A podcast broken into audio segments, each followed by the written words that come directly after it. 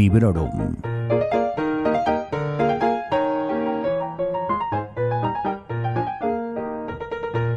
Bienvenidos y bienvenidas a Librorum Podcast. Soy Vanessa y hoy os quiero contar qué me ha parecido la novela Nueve Perfectos Desconocidos y la voy a comparar con la serie de televisión que la adapta.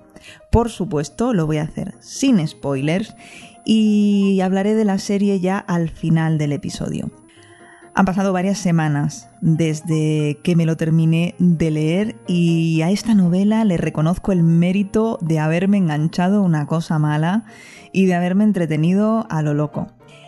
Además cuenta con unos muy buenos personajes y con otras virtudes que me llevaron a darle cuatro estrellas en Goodreads.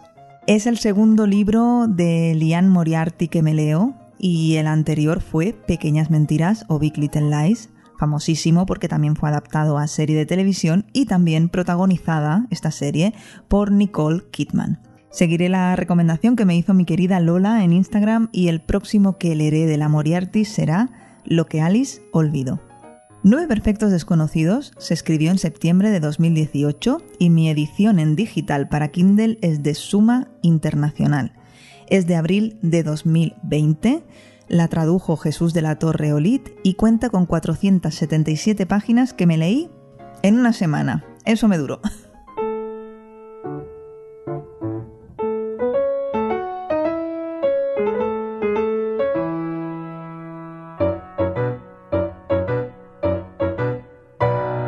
Nada más comenzar la novela tenemos un flashback de uno de los personajes principales, Masha, y con una escena impactante se nos resume cómo era su vida antes de convertirse en la propietaria y directora de un balneario donde se ofrece un retiro de 10 días que promete cambiar la vida de quien se apunte a él.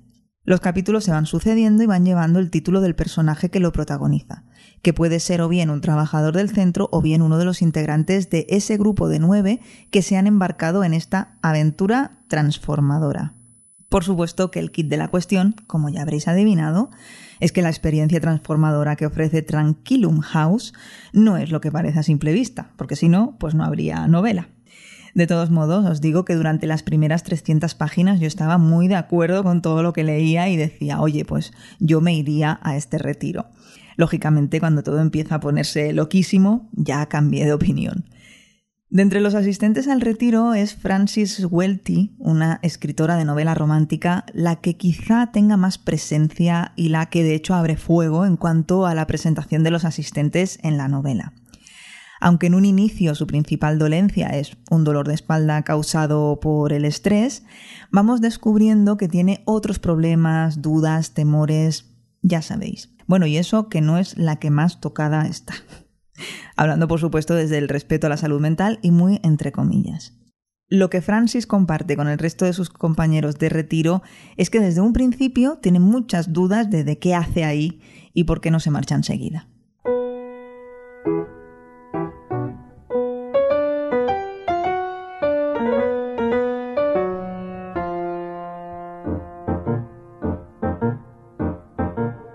Mejor no todos piensan así, pero en algún que otro momento sí tendrán todos dudas y sobre todo las tienen cuando la cosa se desmadra. Pero por seguir en esta senda, el más positivo, el más optimista con lo que encuentra al llegar a Tranquilum es Napoleón Marconi, que acude al balneario con su mujer y con su hija de 20 años. No es lo más habitual que una chavala de esa edad se vaya con sus padres en vacaciones de verano a un sitio así pero la familia Marconi quiere huir del fatídico mes de enero y buscar la curación a una pena que los aplasta desde hace tres años. Y sí, habréis notado que he dicho verano y enero, porque la acción de la novela tiene lugar en Australia. Luego hablaré de esto también. Para no enrollarme más de la cuenta y resumiendo mucho, el resto de personajes en esta novela tan coral son un exfutbolista entrado en años y en kilos, un abogado experto en balnearios, una joven pareja de millonarios y una madre de cuatro hijas pequeñas que está divorciada y superada por la vida. Y en lo que respecta a los trabajadores del balneario, además de Masha, la propietaria rusa emigrada a Australia, que se pasea por allí como si fuese la encarnación de una diosa griega, tenemos a Yao, el enfermero, y a Dilaila, que es la asistente de Marsha y trabajadora polivalente. Además también está Jan, una masajista que tendrá un papel fundamental, aunque en la serie no se le da demasiada importancia, por no decir que ninguna, y me parece que hasta le cambian el nombre. Pero de nuevo, no quiero caer en la trampa de las comparaciones inevitables con la serie y quiero primero hablar de otras cuestiones de la novela.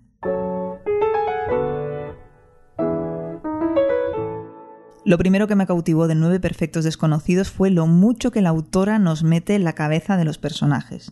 La historia nos lleva de paseo por las emociones, las experiencias, los flashbacks.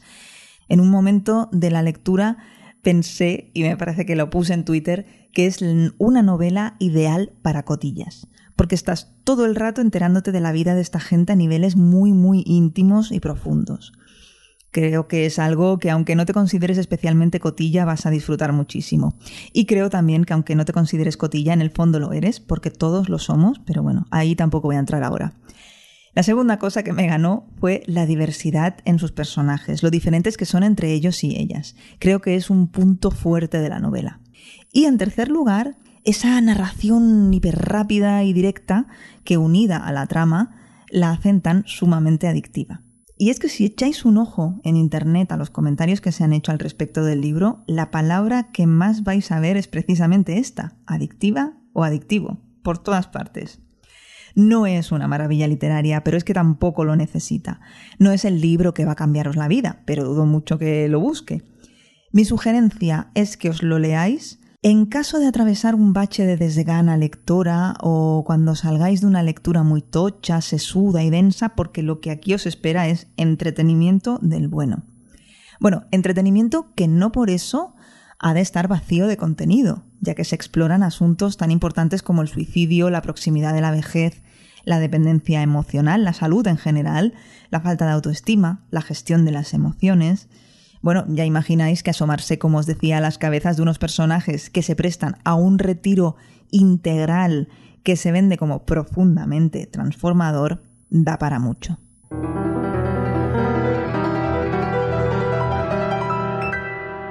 Y ahora lo de la serie. Bueno, el libro es mejor. Fin, ya está. no tengo nada más que decir. es broma. A ver si el libro es mejor, para mi modo de ver y aunque entiendo que el lenguaje es diferente y que una adaptación es una adaptación y bla, bla, bla, bla, a mí la serie me ha decepcionado. Empezó muy bien, también lo tengo que decir, pero al final me ha acabado decepcionando y aburriendo un poquito, que, que parece mentira con una historia tan jugosa como esta. Es una serie de Hulu que en España podemos ver en Amazon Prime Video y de hecho, bueno, es una miniserie. Nicole Kidman es la inquietante propietaria de Tranquilum House y la facilitadora del retiro.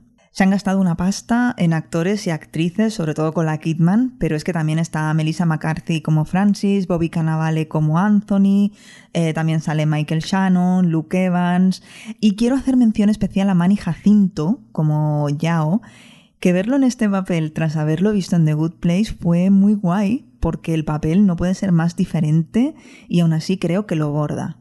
La estética está súper cuidada y te dan ganas de ir a ese centro de wellness que para la serie han trasladado de Australia a California. Otra vez. Y digo otra vez porque en Big Little Lies también lo hicieron. Yo imagino que será por la producción, quiero creer que es por la pasta. Pero vaya, que hubiese molado que se quedase la cosa entre australianos no pasa nada, es un detalle mínimo, pero es que a veces dices, jolín, todo lo tenéis que llevar allí. Pero bueno. Llega un momento en la miniserie en que los caminos empiezan a separarse entre lo que vemos en pantalla y lo que ya hemos leído en el libro, y no poca cosa, se separan mucho. Y esto ya es súper personal, pero me gusta mucho más cómo se desmadran las cosas y cómo, sobre todo, cómo reaccionan los personajes ante el desmadre en la novela que en la serie. Es que mm, no hay color.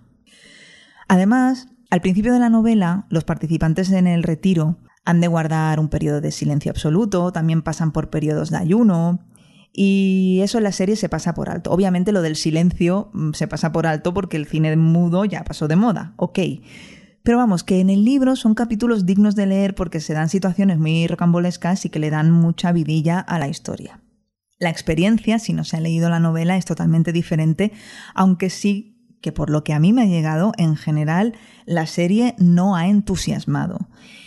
Si la habéis visto y estáis entusiasmadas, yo me alegro mucho y ya me lo contaréis. Tampoco es que haya mucho entusiasmo, todo se ha dicho en cuanto a la valoración del libro. Y oye, que esto es maravilloso, porque qué aburrido sería si a todos nos gustase lo mismo con la misma intensidad, ¿verdad? No quiero entretenerme más con nueve perfectos desconocidos porque, como os decía, no es un libro de los que te marcan, de los que te dejan huella. Bueno, al menos a mí no. Si buscas un pasapáginas para descansar, para desconectar o para reengancharte al hábito de la lectura, este es tu libro. Si buscas entretenimiento y meterte en la vida de estos personajes, lo vas a disfrutar de lo lindo. Tanto si has leído el libro como si has visto la serie o como si has hecho ambas cosas, espero tus comentarios. Espero también que hayas pasado un buen ratito escuchando este episodio del podcast y si quieres contarme cualquier otra cosa, tanto si es sobre este libro como si no, pero eso sí, siempre de buen rollo, sabes que puedes hacerlo en la caja de comentarios en sons.red, en ebooks, Apple Podcast, que por cierto te invito a dar cinco estrellitas a Librorum. También me encuentras en Twitter, en Instagram, bueno, todo esto ya te lo sabes. Estoy leyendo y grabando a un ritmo vertiginoso. Eso también lo sabes porque lo habrás notado porque están saliendo programas muy seguiditos. Bueno, es una época dulce de lecturas que estoy encantada de compartir con vosotras. Muchas gracias por estar ahí, espero que estéis todos perfectamente de salud y muy, muy felices. Hasta pronto y felices lecturas. Acabas de escuchar Librorum, un podcast alojado en Sons, red de podcasts. Encuentra mucha más información de este episodio en nuestra página web, sons.red barra Librorum. Y descubre muchos más podcasts en sons.red.